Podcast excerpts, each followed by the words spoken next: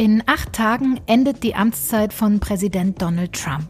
Trotzdem wollen die Demokraten in Amerika jetzt noch auf den letzten Metern die Notbremse ziehen und ihn aus dem Amt entfernen lassen.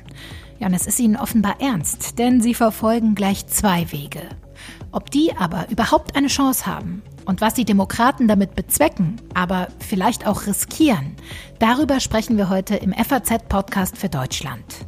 Zu Gast sind die Vorsitzende der Democrats Abroad Deutschland, Candice Carriston, die Politikwissenschaftlerin Katrin Klüver-Ashbrook und unser Außenpolitik-Experte Klaus-Dieter Frankenberger, der für uns hier im Podcast auch schon letztes Jahr den gesamten Präsidentschaftswahlkampf mitbegleitet hat. Heute ist Dienstag, der 12. Januar. Ich bin Sandra Klüber und ich freue mich sehr, dass Sie heute auch mit dabei sind. Nachdem letzte Woche ein wütender Mob aus Trump-Anhängern das Kapitol in Washington gestürmt hat, war für viele Demokraten in Amerika das Fass offenbar endgültig voll. Präsident Trump selbst hatte die Menge schließlich noch ermutigt, vor das Kapitol zu ziehen. Gestern haben die Demokraten im Kongress deshalb unter anderem ein zweites Amtsenthebungsverfahren angestoßen, obwohl die Erfolgsaussichten äußerst gering sind. Bei mir am Telefon ist jetzt die Vorsitzende der Democrats Abroad Deutschland, Candice Carriston. Die Democrats Abroad sind die Auslandsorganisation der Demokratischen Partei. Hallo, Frau Carriston. Hallo. Sitzt der Schock bei Ihnen denn noch tief ähm, nach den Ausschreitungen am Kapitol letzte Woche? Ja, immer noch. Also ich muss sagen, vor einer Woche wäre das für mich, also wirklich für alle Amerikaner, äh, unvorstellbar, dass sowas äh, vor allem in unserem Kapitel passieren könnte. Ähm, ja, also ich habe die letzten Tage genutzt, um, um also dieses Gefühl und alles äh, zu aufzuarbeiten, sage ich mal so, weil das ist für uns alle ein großer Schock. Mhm. Sie wollen jetzt ähm, als demokratische Partei ein zweites Amtsenthebungsverfahren unter anderem anstoßen. Was werfen Sie Donald Trump denn genau vor? Ja, also was Donald Trump am Mittwoch gemacht hat, äh, war völlig unakzeptabel. Wie wir jetzt darauf reagieren, wird äh, die Zukunft des Staates auch die Zukunft der US-amerikanischen Demokratie prägen. Also was er konkret gemacht hat. Also er hat einfach vielen Menschen dazu angestiftet, äh, zum Kapitol zu gehen und da reinzustürmen. Und mit diesem Verfahren möchten wir ein klares Zeichen setzen, dass das völlig unakzeptabel ist, dass das in Zukunft nie wieder passieren äh, dürfte. Mhm. Und äh, es muss, wie gesagt, dieses klares Zeichen gesetzt werden, dass so ein Ereignis nicht wieder, sich nicht wiederholen kann. Sie haben es gerade selbst gesagt, es soll ein klares Zeichen sein, aber versprechen Sie sich denn auch tatsächlich irgendwelche Erfolgsaussichten oder ist es wirklich ein Symbol? Nee, also ich, also ich betrachte das selber nicht nur als Symbol. Also das wird auch Folgen haben und auch zu Recht. Äh, das wird heute, wahrscheinlich morgen im Repräsentantenhaus verabschiedet. Also die Demokraten haben dort die Mehrheit. Das heißt, dass äh, dieses höchstwahrscheinlich äh, also durchführt. Es gibt auch äh, die Vermutung, dass ähm, den, der zweiten Teil des Prozesses erst später erfolgen wird. Also das heißt, äh, vielleicht in ein paar Wochen, sogar in ein paar Monaten. Mhm. Im ähm, Senat, das Im Senat, genau, mhm. genau, dieser zweite Teil im Senat. Also bei uns, äh, also wir sind uns alle einig, dass man sowas nicht anstiften kann und danach auf freiem Fuß bleiben kann. Also das ist, äh, das ist unverantwortlich, auch aus von den Demokraten. Wir müssen ihn jetzt und seine Anhänger zur Verantwortung ziehen. Aber sehen Sie irgendeine Chance, dass im Senat dann die dort notwendige Zweidrittelmehrheit erreicht wird? Ja, auf jeden Fall. Also das ist natürlich äh, schwierig für die Demokraten, aber wir haben in den letzten Tagen bereits gesehen, dass äh, ein paar Republikaner, zum Beispiel mein Senator Pat Toomey in Pennsylvania, äh, er hat gesagt, nee, dafür stehe ich nicht. Äh, Trump ist tatsächlich schuldig. Es gibt natürlich diese, also diese kritische Fragen ähm, bezüglich so Timing zum mhm. Beispiel. Ähm, aber man kann nicht äh, so im Dienst der Vereinigten Staaten sein und sowas tolerieren. Und ich glaube, in den nächsten Wochen werden wir auch sehen, wie äh, viele Republikaner auch dieser Meinung sind. Es gibt ja aber auch einige kritische Stimmen, die sagen zum Beispiel, dass ein solches Impeachment-Verfahren ja die politischen Gräben in Amerika noch vertiefen könnte, dass die Spaltung sich dadurch noch verschärfen könnte. Was sagen Sie dazu? Äh, ich würde das zustimmen. Ich muss aber sagen, also um, um eine, eine erste Frage zu, zurückzukommen, also wir müssen ihn zur Verantwortung ziehen. Das heißt nicht, ähm, okay, es gibt diese Spaltung, es gibt auch, wie gesagt, dieses kritisches Denken. Also was heißt das für, für die Zukunft des Landes, für die Zukunft beider Parteien? Ähm, aber das ist für mich kein Grund zu sagen, dass Trump jetzt so unschuldig davon kommt. Also das ist, wie gesagt, das ist unsere Verantwortung. Das ist äh, die Verantwortung unserer Abgeordneten. Dafür, äh, also deswegen haben wir sie gewählt, dass wir also dieses Accountability in Washington haben. Und äh, jetzt aufzugeben wäre aus meiner Sicht völlig unverantwortlich. Mhm. Sie haben sich ja gerade optimistisch gezeigt, dass selbst im Senat auch die notwendige Mehrheit erreicht werden könnte für das Impeachment. Trotzdem gilt es ja als sehr unwahrscheinlich. In dem ersten Amtsenthebungsverfahren vor gut einem Jahr ist das Ganze auch im Senat gescheitert und das hat Trump im Nachgang dann als großen Erfolg verkauft, dass er freigesprochen wurde. Befürchten Sie, dass das jetzt auch wieder passieren könnte? Ja, das, das ist, äh, das ist Teil seiner Persönlichkeit, muss man sagen. Es ist eigentlich egal. Es ist ihm egal, was wir jetzt machen. Ähm, er sieht alles, äh, was so in, in der Regierung verabschiedet wird, gemacht wird, äh, als illegitim. Ähm, das muss aber unsere, oder das sollte unsere Reaktion nicht äh, beeinflussen. Also wie gesagt, es gibt diese Verantwortung, ihn zur Verantwortung zu ziehen. Ähm, ich glaube auch, dass die zwei Situationen wie vor, also jetzt und vor einem Jahr nicht unbedingt miteinander vergleichbar sind. Also beim ersten äh, Verfahren war das also ein bisschen, äh, ja, also nicht so, ähm, ja, so greifbar. Also mhm. die ist, es, es war also immer noch so ein bisschen abstrakt. Also jetzt haben wir diese konkrete Tat, den Trump begangen ist und äh, das war auch nicht äh, so irgendwo im Ausland, also mit der Ukraine zum Beispiel, das war direkt in Washington. Also das, äh, was das für Auswirkungen auf unsere so Innenpolitik hat, äh, äh wie gesagt, also das ist im, ohne Frage ähm, deutlich dramatischer jetzt. Also, Donald Trump soll auf keinen Fall so davonkommen, sagt Candice Carriston, die Vorsitzende der Democrats Abroad Deutschland. Vielen Dank Ihnen. Danke auch. Wir haben eine Verantwortung, Donald Trump zur Verantwortung zu ziehen. So hat das Candice Carriston gerade von den Democrats Abroad ausgedrückt. Und damit könnte Donald Trump Geschichte schreiben, wenn auch eher unrühmliche. Denn einem zweiten Impeachment-Verfahren musste sich bisher kein anderer Präsident in Amerika stellen. Aber dabei bleibt es nicht. Die Demokraten wollen sich zuerst auch an eine weitere Premiere wagen, und zwar Trump mit Hilfe des 25. Zusatzartikels der amerikanischen Verfassung abzusetzen. Aber wie funktioniert das eigentlich? Wie laufen diese beiden Verfahren konkret ab? Darüber will ich jetzt mit Katrin Klüver-Ashbrook sprechen. Sie ist Politikwissenschaftlerin an der Harvard Kennedy School. Schönen guten Tag, Frau Klüver-Ashbrook. Guten Tag auf Cambridge. Waren Sie überrascht, dass die Demokraten in Amerika jetzt noch so knapp vor dem Ende von Trumps Präsidentschaft da einen Versuch unternehmen werden, ihn aus dem Amt zu entfernen? Nein, die ähm, Tätigkeiten am im Herz, im pulsierenden Herz der amerikanischen Demokratie, die müssen geahndet werden. Sonst steht diese Demokratie für gar nichts mehr. Und ähm, das ist ungefähr der Sprachduktus auch der Mehrheitsführerin im House of Representatives, Nancy Pelosi. Mhm. Und darauf haben sich sofort äh, alle Demokraten eingeschossen.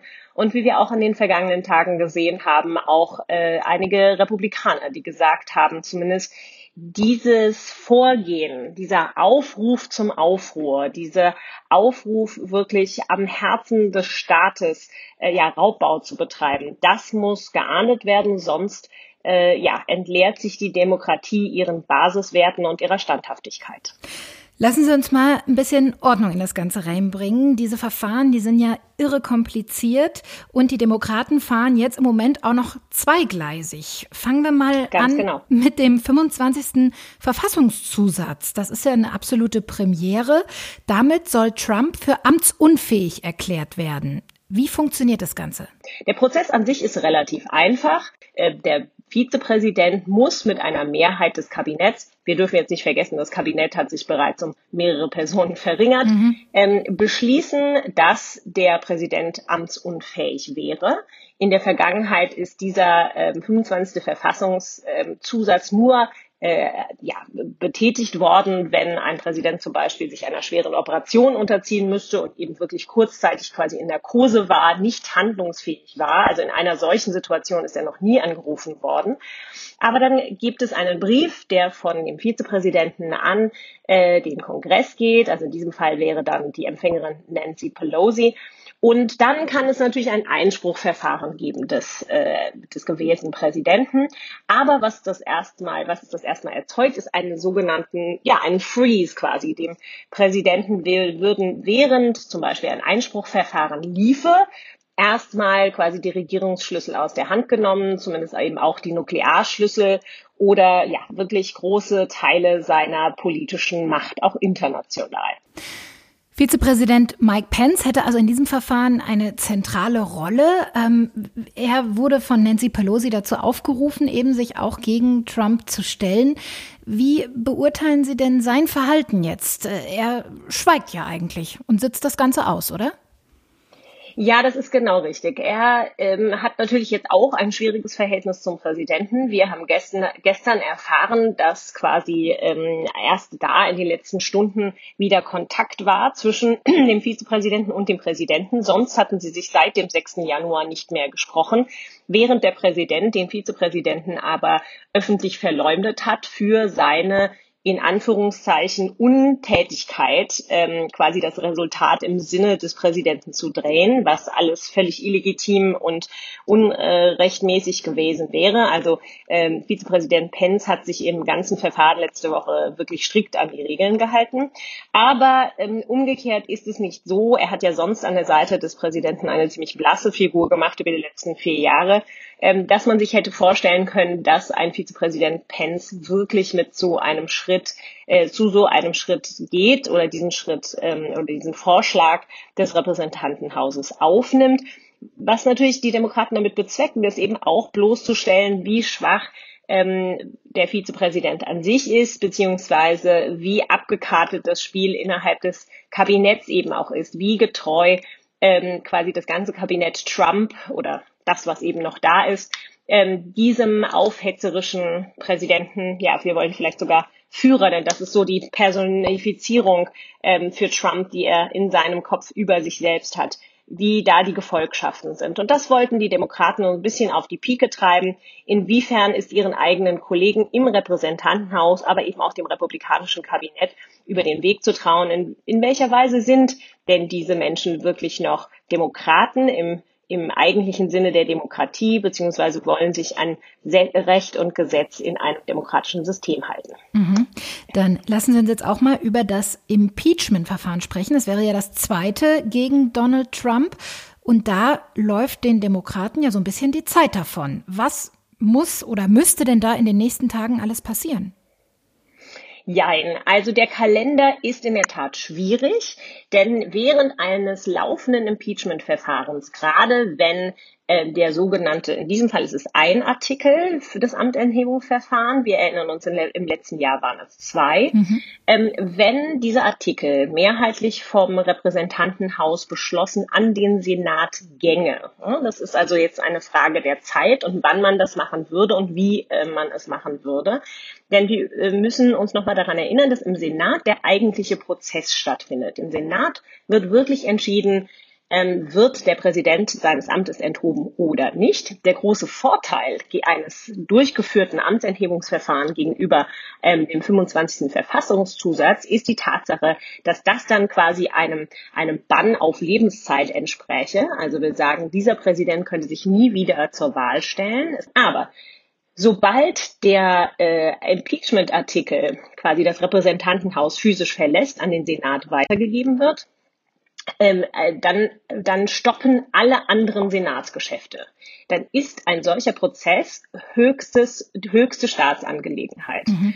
Und dazu kommen noch ein paar andere Dinge dazu. Und das wäre natürlich schwierig für eine nun ein, ankommende Biden-Administration, die natürlich mit ordentlich PS auf die Straße gehen möchte, aus verschiedenen Gründen. Und so wird jetzt geschachert, wann kann, wann könnte welcher Prozess wirklich losgetreten werden. Aber da kommt noch eine kleine bürokratische Hürde dazu. Damit die Demokraten mit diesem Prozess durchkämen oder durchkommen könnten, müsste der neue Senat sitzen. Denn nur mit der Mehrheit, selbst wenn es denn eine knappe Mehrheit ist, der Repräsentanten des Senats äh, der Demokratischen Partei kann so ein Artikel überhaupt durch den Senat kommen oder könnte es zu einer erfolgreichen Abstimmung kommen. Und ähm, dazu brauchen Sie die zwei Abgeordneten, zwei Senatoren aus Georgia, die gerade letzte Woche in einer Stichwahl bestätigt worden sind. Und diese Wahl, also die wirklichen Stimmen, die Stimmauszählung muss, genau wie wir das jetzt gerade bei der Präsidentschaftswahl sehr im Auge behalten haben, offiziell zertifiziert werden. Mhm. Das heißt, es sind viele komplizierte Bewegungen anhand einer Zeitschiene auszumachen. Aber Präsident Biden, der neue Präsident Biden, der es ab 20. Januar sein wird, hat ähm, gestern schon ja zu, zu gesagt, er könne sich vorstellen, dass man es doch hinbekommen würde, gleichzeitig bestimmte Prozesse seines Regierungsprogramms anzustoßen. Das wird vermutlich dann mehr durch Executive Order, also durch Präsidentialgewalt äh, laufen in den ersten 100 Tagen oder in den ersten, sagen wir mal 30, 35 Tagen, die so ein Verfahren dauern würde während der Senat sich mehr oder minder ausschließlich mit einem Amtsenthebungsverfahren äh, befasst. Also da wird schon sehr schlau nachgedacht, wie kann so ein Amtsenthebungsverfahren doch noch ähm, wirklich offiziell zum Ende kommen.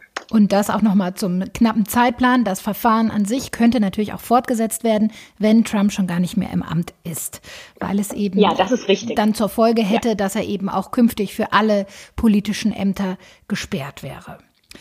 Genau, und das ist das hehre Ziel äh, gerade der Demokraten, sowohl im Repräsentantenhaus wie auch im Senat. Mhm, aber auch die meisten Demokraten äh, sind ja sehr skeptisch, ob die notwendige Mehrheit im Senat aber überhaupt erreicht werden könnte. 17 Stimmen von den Republikanern bräuchte es, glaube ich. Halten Sie es abschließend ähm, denn für realistisch, dass zumindest einige republikanische Senatorinnen und Senatoren für das Impeachment stimmen könnten? Ich denke, wenn äh, der Präsident selber erstmal aus dem Amt ist, also wenn ich das überhaupt für realistisch halte, dann sowieso erst nach dem 20. Januar. Und der Druck, den Donald Trump äh, auf seine ganze Partei ausgeübt hat, wenn es quasi klar wird, dass dieser Mann einfach nicht mehr so viel Macht auf die einzelnen Senatoren ausüben kann, weil er dann ähm, außer Amtes ist, aber gegebenenfalls wirklich auch aus der, aus dem politischen Dialog rausgenommen werden könnte durch so ein Verfahren, könnte ich mir schon vorstellen, dass die Zahl der Republikaner von jetzt den bekannten ähm, sind drei inzwischen ähm, doch hochschnellen könnte. Ob es dann auf die 17 reicht, ist fraglich. Aber grundsätzlich ist die Signalwirkung ähnlich wie bei dem Amtsenthebungsverfahren im letzten Jahr ähm, für das Überleben dieser Demokratie doch ein wichtiges. Insofern bin ich auch von meiner professionellen Meinung ähm, überzeugt davon, dass das das richtige Verfahren ist. Vielen Dank, Frau Klüver-Ashbrook, für Ihre Einordnung. Sehr gerne. Die Republikanische Partei steht also vor riesigen Herausforderungen und muss sich in der Ära nach Trump ganz neu sortieren. Über die Zukunft der Partei und auch die Zukunft der amerikanischen Demokratie insgesamt spreche ich jetzt mit unserem Außenpolitikexperten Klaus-Dieter Frankenberger, der treuen Podcast-Hörerinnen und Hörern schon von unseren Amerika-Welt-Spezialfolgen bekannt sein dürfte. Hallo, Herr Frankenberger. Äh, guten Tag, Frau Klüber. Trump hat die Republikanische Partei gespalten. Das ist, glaube ich, keine Übertreibung. Und auch über das angestrebte Amtsenthebungsverfahren gibt es jetzt innerhalb der Partei ganz viele kontroverse Diskussionen. Wie ist das Ihrer Einschätzung nach? Ist das nur der Anfang? Wie schwer wird es für die Republikaner sein, sich auf eine neue gemeinsame Linie festzulegen? Zunächst würde ich einfach mal sagen, äh, zerrissen ja und dann doch nicht. Äh, Warum nicht? Weil Trump die Mehrheit der Republikaner erstmal hinter sich gebracht hat, die große Mehrheit der Partei hinter sich gebracht hat. Er hat sie sich unterworfen in den vergangenen vier Jahren. Äh, da gab es ja kaum mal eine Gegenstimme. Die einzige Gegenstimme, die gelegentlich, äh, es waren manchmal zwei, manchmal drei, aber die, die tapfer dagegen gehalten hat, war der frühere Präsidentschaftskandidat Mitt Romney, mhm. der jetzt übrigens, nachdem er dann auch den Wahlsieg von Joe Biden zertifiziert hat in, in einer Kongressabstimmung, in, in, in, im Kongress in der vergangenen Woche äh, im Flugzeug am Flughafen als Verräter beschimpft wird. Äh, die, die Mehrheit im Repräsentantenhaus hat nach den Vorkommnissen na, der Republikaner nach den Vorkommnissen am vergangenen Mittwoch noch gegen eine Bestätigung des Wahlergebnisses, zum Beispiel in dem Bundesstaat Arizona, gestimmt. Also es ist nicht so, dass die Mehrheit jetzt, äh, dass das 50-50 wäre. Der Großteil der Republikanischen Partei, jedenfalls der Partei im Kongress, die hat sich Trump gefühlig gemacht. Es gibt jetzt Leute, die echt erschrocken sind. Es gibt mhm. Leute, die das nur so spielen. Diese Opportunisten gibt es natürlich auch, die ihre eigenen Machtambitionen und, und Karriereambitionen, 2024 wird ein neuer Präsident gewählt, in zwei Jahren wird ein neuer Kongress gewählt, wägen und überlegen, äh, was da äh, zu tun ist. Zerrissen im Allgemeinen ja. Äh, die Partei hat zum Teil ihre Prinzipien verraten, zum Teil ist auch eine Untertreibung. Sie hat äh, sozusagen eine Mischung gemacht zwischen sozialem Konservatismus und ökonomischem Populismus. Es war früher ein bisschen anders.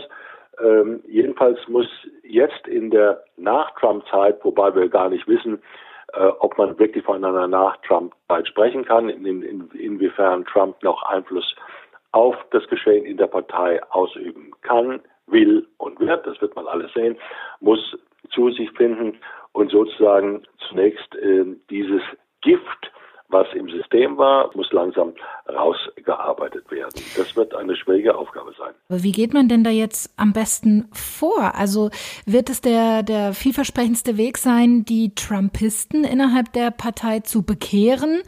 Oder wird man versuchen, die bestmöglich weiter anzusprechen, also auch die Wähler, die Trump gewählt haben?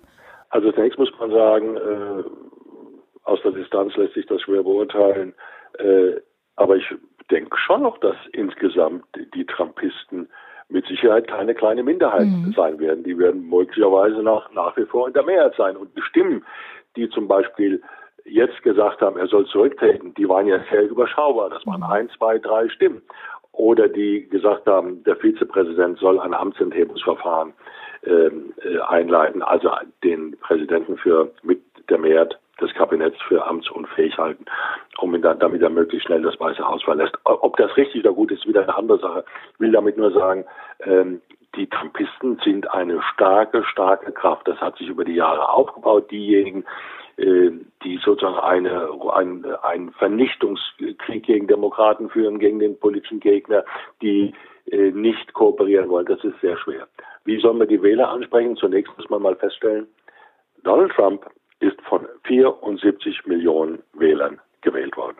Das hat es in der Geschichte der amerikanischen Präsidentschaftswahl noch nicht gegeben. Hat dennoch verloren. Joe Biden hat rund sieben Millionen Stimmen mehr. Aber so viele Stimmen hat noch nicht ein einziger republikanischer Kandidat in der Geschichte der Vereinigten Staaten erhalten. Ja, das äh, vieles spricht dafür, dass äh, ein Neuanfang äh, für die Republikaner ähm, ja ein schwieriger Spagat werden dürfte. Äh, aber lassen Sie uns auch mal über die Demokraten sprechen. Die warnen ja im Moment davor, dass äh, Trump äh, jeden Tag, den er im Amt bleibt, äh, eine Gefahr darstellt für das Land. Die Vorsitzende des Repräsentantenhauses, Nancy Pelosi, die hat letzte Woche mit der Führung der Streitkräfte sich beraten, um Trump daran zu hindern, auch mögliche Militärschläge jetzt noch zu beginnen. Wie realistisch sind denn solche Befürchtungen? Also, dass man die haben muss, ist klar. Nach dem Geschehen äh, der letzten Woche, dass man diese haben muss nach der ganzen vorbereiteten Eskalation. Der hat ja sowas gemacht wie, wie eine präventive Delegitimierung. Das begann ja schon im September, das war schon vorher, dass er gesagt hat, wenn ich verliere, dann war das Ausdruck äh, äh, von Manipulation, Betrug und, und, und, und, und Schlimmerem. Und ob ich die Macht friedlich über, dann übergeben werde, das weiß ich nicht. Wenn es mit rechten Dingen zugeht, dann bin ich natürlich der Präsident. Das hat also eine Geschichte gehabt. Ehrlich gesagt glaube ich nicht, dass er jetzt noch wirklich verrückt spielt und was Schlimmes anstellt. Ähm, Sie haben das Gespräch der Sprecherin des Repräsentantenhauses erwähnt äh, mit dem äh, Präsidenten, der Vorsitzenden der Vereinigten Staatschefs, Stabschefs. Ich glaube, in gewisser Weise ist Trump jetzt eingemauert. Ähm, ich glaube auch, dass die Drohung mit einer ähm, äh, mit einem Vorgehen, äh, ihn für amtsunfähig zu erklären, also quasi abzusetzen durch den äh, durch den Vizepräsidenten, dass das hinreichend gewirkt hat. Er hat sich zurückgehalten. Seine mhm. wichtigste, sein wichtigstes Organ sozusagen, der Lautsprecher Twitter, das ist ihm genommen worden, das ist abgestellt worden. Ich glaube, er wird jetzt äh, eher Ruhe geben, in dem Sinne, dass irgendwas Schlimmes passiert. Man wurde, hat ja immer gedacht, der macht eh noch irgendeine Verrücktheit ähm, im, in Bezug auf äh, die Auseinandersetzung mit Iran. Ich glaube, das wird dazu nicht kommen. Würde ich darauf wetten? Nein, aber ich halte es für doch im Moment für wenig wahrscheinlich. Ja. Viele fürchten jetzt, dass ein zweites Impeachment-Verfahren gegen ihn die Gräben, die politische Spaltung in Amerika noch vertiefen könnte. Halten Sie das Ganze trotzdem für einen klugen Schritt? Äh, da wird man die Interessen noch mal genauer durchnehmen müssen ins, insgesamt, weil es gibt natürlich Republikaner, die nichts dagegen hätten, wenn äh, Trump und, und, und unabhängig davon, ob Mehrheitsverhältnisse realistisch sind oder nicht, äh, 2024 nicht mehr antreten könnte, wie es ja manche schon vorhergesagt, um nicht zu sagen befürchtet hatten. Das wird man sehen. Ähm, ich glaube, das ist so. Sie müssen also nochmal 74 Millionen haben ihn gewählt. Da, da, darunter wird die überwiegende Mehrheit sein, die die mehr das Märchen vom Wahlbetrug glaubt. Der, der Mythos ist gesetzt worden, er ist gepflanzt worden und er wird gedeihen und quasi jetzt ein zweites Amtsenthebungsverfahren anzusetzen, wird jedenfalls dem, dem Bemühen seines Nachfolgers Joe Biden Brücken zu bauen, die äh, Republikaner, die äh, noch, ich will es mal so sagen, vernunftfähig sind, die, die nicht so eine Scheu oder, oder um nicht zu sagen, einen Hass gegen parteiübergreifende Zusammenarbeit empfinden, die für sich zu gewinnen, der das kann nicht in seinem Interesse sein. Ähm, ein Amtsenthebungsverfahren bedeutet weiter Brücken einstürzen lassen, Radikalisierung, Polarisierung und sozusagen Trump mit seinen gleichen Mitteln bekämpfen. Biden will das nicht. Ich glaube, es gibt einen guten Grund, dass er das nicht will, mhm. weil es macht die ersten Monate komplett kaputt von dem, was er will. Alles, was jetzt noch von welcher Seite auch immer Öl ins Feuer gießt, kann seinem, seinem Amt nicht gut sein, seiner, seinem, dem Beginn seiner Amtsführung nicht gut sein. Und deswegen ist im Moment alles richtig, glaube ich, äh, die Temperatur runterzunehmen, äh, nicht noch aufzudrehen, die ganze Sache zu beruhigen. Mhm. Der deutsche Außenminister Heiko Maas hat Joe Biden ja jetzt auch eine Art Marshallplan angeboten und gemeinsam möchte er Ideen entwickeln, äh, wie die Demokratie wieder gestärkt werden kann, die gesamte Demokratie des Westens eigentlich. Wie denken Sie denn darüber? Naja, man muss übertreiben, als könnten wir Entwicklungshilfe in Sachen Demokratie, Demokratie leisten. Ähm, Amerika hat schon, hat immerhin einmal einen Bürgerkrieg ausgefochten. Das war der, der schlimmste, verheerendste Krieg in der Geschichte des Landes und die Nachwirkungen sind, sind beachtlich und sind vor allem wahnsinnig lange, muss man sagen. Ähm, ich glaube, die Amerikaner werden schon selbst wissen, äh, jedenfalls hoffe ich, dass wie man Ansätze finden kann, um sozusagen den Extremismus und den Fanatismus aus dem Land, äh, aus der Gesellschaft wieder äh, rausziehen kann, wie das gemindert werden wird.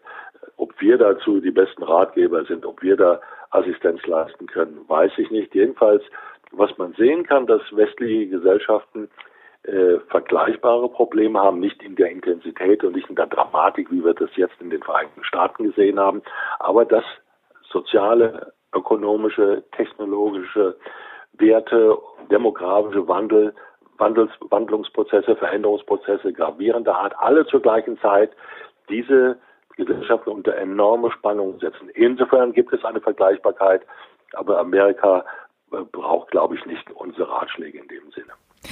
Vielen Dank für Ihre Einschätzungen, Herr Frankenberger. Ich denke, dass wir uns spätestens nächste Woche hier im Podcast wieder hören könnten. Ja, dann, danke, freue mich drauf. Dann sprechen wir über die Vereidigung des neuen Präsidenten Joe Biden am 20. Januar. Bis dahin erwarten uns also spannende Tage in Amerika. Sie werden zeigen, wie weit die Demokraten mit ihren Versuchen kommen, Donald Trump noch auf den letzten Metern seiner Präsidentschaft aus dem Amt zu entfernen. Damit sind wir am Ende der heutigen Folge. Ich freue mich, wenn Sie auch morgen wieder beim FAZ-Podcast für Deutschland mit dabei sind. Denn dann sieht die Welt vielleicht schon wieder anders aus.